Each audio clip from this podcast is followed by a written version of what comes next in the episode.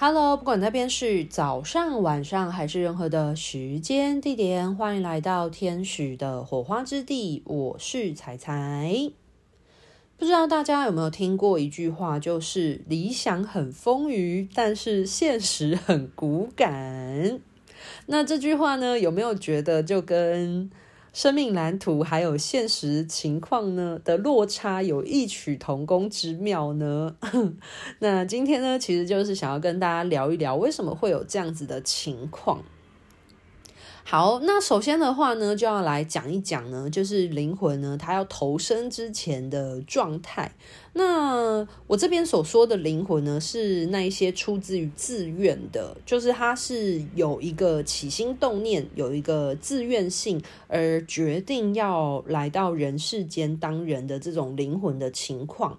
那在一个灵魂呢，他投胎之前，他的状态，或者是说他的视野，比较像是呃一种情况，就是大家有看过卫星云图吗？就是如果你呃有看过气象台播报天气的时候，不是会有卫星云图吗？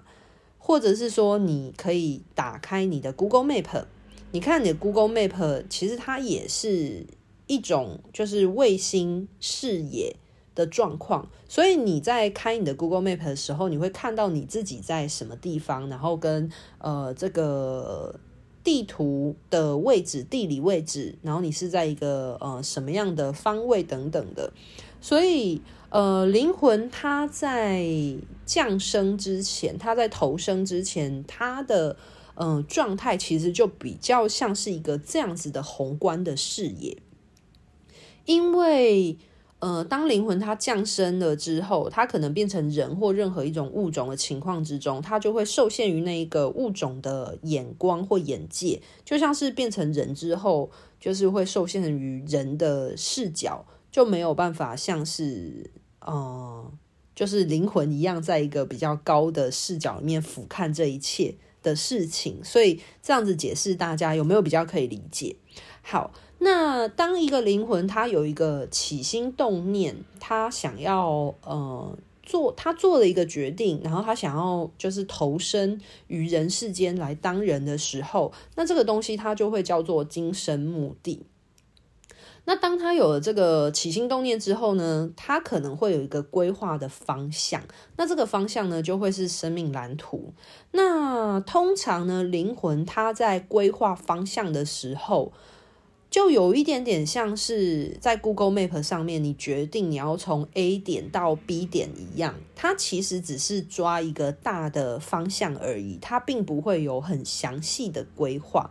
举例来说，就像是呃，你今天决定呃，你要从台南，这是你的起始点，然后你的目标、你的规划，你要朝台北前进，那台北它就会是你的生命蓝图的。呃，规划你的呃人生的目标跟方向，所以呃，灵魂它只会大概做一个规划，就是他想要降生在一个什么样的环境，然后拥有什么样的，譬如说呃家庭背景啊等等的，然后最终他想要前往一个什么样的目的，什么样的方向。什么样的人生体验去发展，那这个东西就会是他的生命蓝图，就是我刚刚所提到的台北的这个呃目标。可是呢，这个东西呢，就它只是抓一个大方向而已，有点像是你在用 Google Map 的时候，就是你决定要从台南到台北，然后它可能就会规划出一条路径嘛，对不对？但是问题点在于啊，就是。灵魂它实际降生了之后，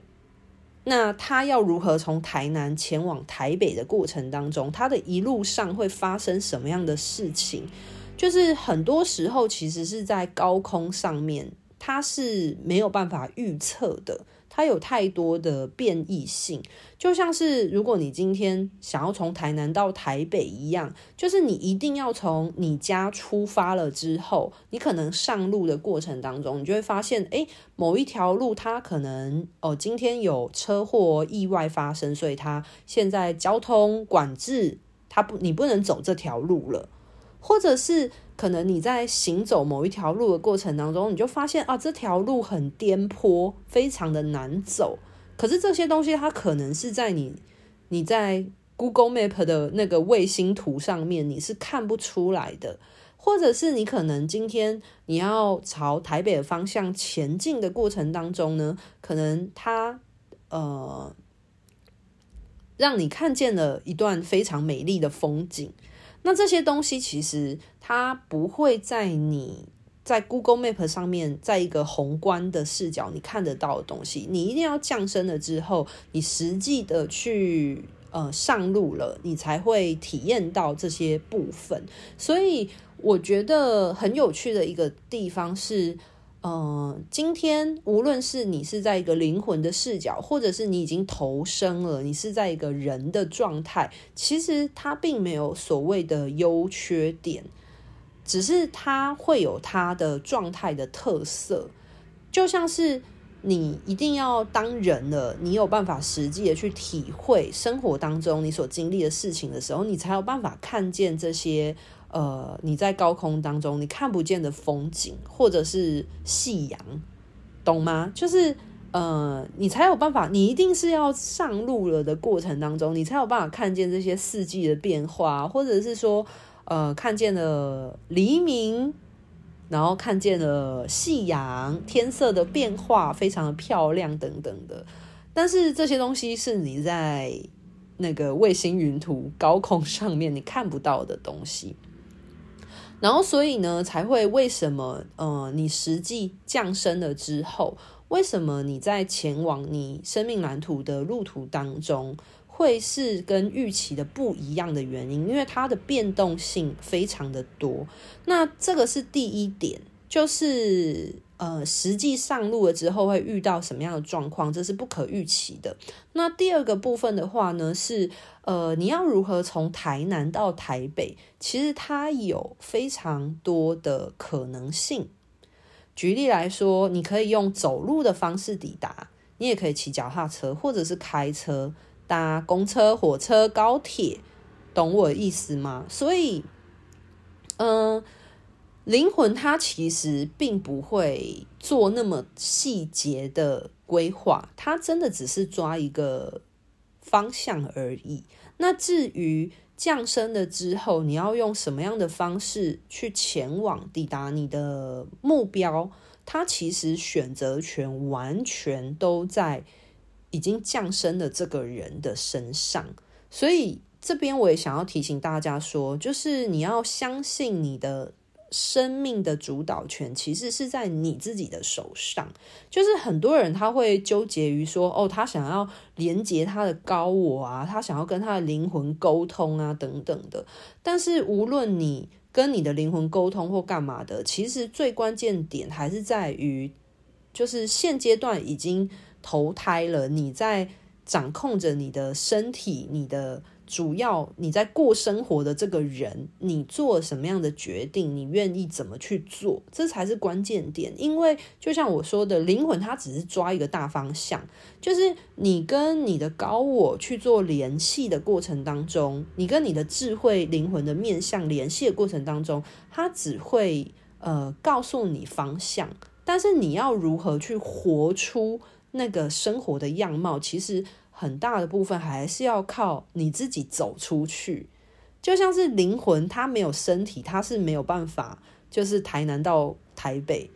当然，它也可以台南到台北，因为台南到台北对他来说，就是他就是看在眼里啊，他也知道要怎么做。可是问题点是，如何要去经历到从台南到台北的这一段路，一定是他必须要降生之后，然后他可能呃。千里始于足下嘛，对不对？就是你不管你是决定你要开车，或者是搭高铁，或者是好搭飞机好了，就是你始终你必须要有行动，你要做选择，你才有办法去从呃台南到台北，让你自己移动去前往这个方向。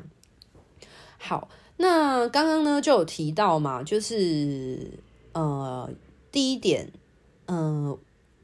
投身之后，你在前往的过程当中，它的有很多变异性。那第二个部分的话呢，是它有很多条路线的选择。那关键点在于，就是。降生了之后，拥有身体之后的你，活着，此时此刻当人的你，你做了什么样的选择？你决定要用什么样的方式去前往？那有没有可能，就是它的方向真的是非常的多元啦？那第三个部分就是我想要来聊一聊，就是说，像有一些人就会觉得说，啊，那怎么办？他可能来找我咨询，像我有很多个案来找我咨询之后，发现说，诶，他现阶段是偏离他的生命蓝图的，诶。那怎么办？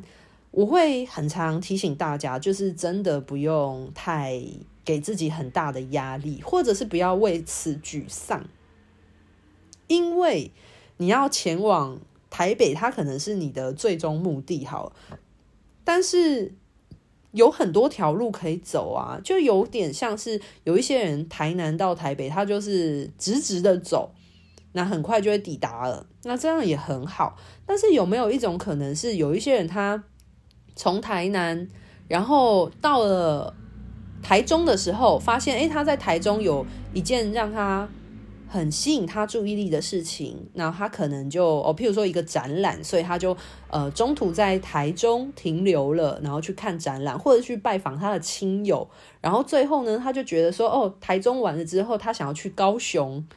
那他去了高雄之后，他可能还有其他的地方想去，所以在他抵达他最后台北的目的地的时候，在这之间，他可能去过很多不一样的地方。那在这个过程，很多人可能会觉得他在绕远路，但是如果这是出自于他自己的选择，他想要去看看不同的风景、不同的探索，那这也是很好啊，因为呃，你直直的抵达有直直抵达的好处嘛。但是如果你呃在过程当中你并没有直接的抵达，你可能呃绕去了别的地方了，就是别人所说的哦，好像偏离了的话，那也无妨啊。就是你一定也会看见一些不同的风景，或者是体验到不同的事情，那这也很好。而且路线又不可能就是只有从台南到。台北直直走的这条路，就是我刚刚讲的是比较弯弯绕绕的嘛，对不对？那有没有可能，其实从台南到台北，有一些人就是不走西岸的路线啊？有一些人他就是从绕到屏东、花东，然后最后才到台北，这也有可能啊。那有没有一种可能是？他从台南，然后中间去了别的县市，然后最后诶还出国了，然后出国了之后，然后可能呃绕了这个地球一圈，然后最后然后抵达台北，这也是有可能的一件事。所以呃我很常会提醒那些来找我咨询的个案们，就是呃无论你现在的状态是如何。无论你是不是在你生命蓝图的道路上，或者是你可能偏离了，那都无妨。就是永远要记得，就是生命的选择权在你的手上。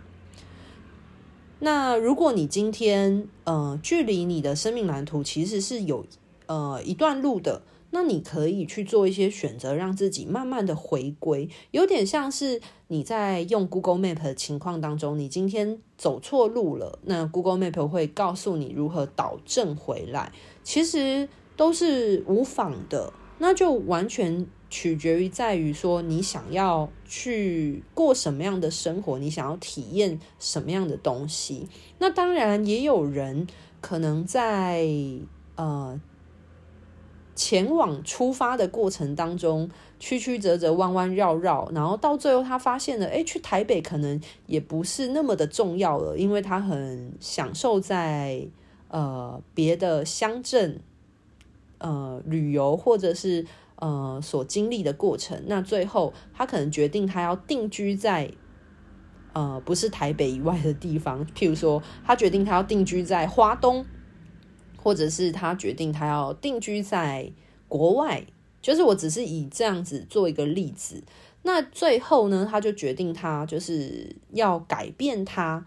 的最终目的，那也是没问题的。就是变成说，我觉得有两个方向，就是灵魂的规划是灵魂的规划，然后实际当中你要怎么出发，你要怎么去经历这一切，那是降生之后的你所能够决定的，选择权还是在那个实际去行动的这个人，你实际这个人的情况，你的手中。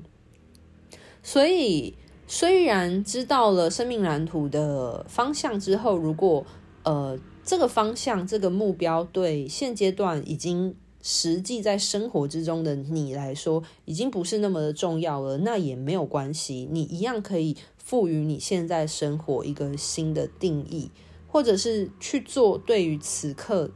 投身之后的你来说，你真正觉得。重要，或者是对你来说更快乐的事情，这也是没问题的。所以今天这一集就是来跟大家分享一下，就是关于呃生命蓝图跟现实的生活当中为什么会有落差，那以及。呃，是什么样的原因造成这样的落差？那如果假设你今天不管是在轨道上，或者是偏离的的话，那你可以用什么样的角度来看待这件事情？所以我很常会提醒大家说，就是要选你所爱，然后爱你所选，这真的是很重要的一件事情。因为选你所爱，爱你所选，它本身就是一个选择嘛。但是永远不要忘记去选择你。有兴趣，然后你真的喜爱的事情。那今天的分享就到这边告一个段落喽，就讲一下这个部分，因为我知道不少的人来找我咨询啊。那当然就是知道自己生命蓝图的方向，那当然可以试着去修正它，这也是一个很好的历程。当然，很多人会做这样的选择。可是呢，当然有一些人，他可能他的生命蓝图可能需要一些专业，但是他可能已经错过了。那如果是错过了的情况的话呢，也不要气馁。就是我还是必须要回到嗯、最后嗯、跟大家提到的，就是呃如果你的目标原本生命蓝图的目标对你来说已经呃不是那么重要了，那或许。如何把现在的生活过好，其实它是更重要的事情。就像是你去旅游，你原本很想要去呃某个地方玩，但是你后来突然发现了别的东西更吸引你，然后你就觉得你原本呃规划的那个地点其实已经不是那么重要了。那你有可能会有旅游上的规划的异动啊，对不对？所以其实实际上降生的情况也是这种情况。那如果假设你的那个目标是那么重要的话，就不用去担心它了。灵魂会有它智慧的规划的，maybe 不是在你这辈子完成，有可能会在你的累世之中完成。但是你活在这这辈子，你就要记得把这辈子的你过好，这才是最重要的事情。永远要记得活在当下哦。好啦，那今天的分享就到这边喽，拜拜。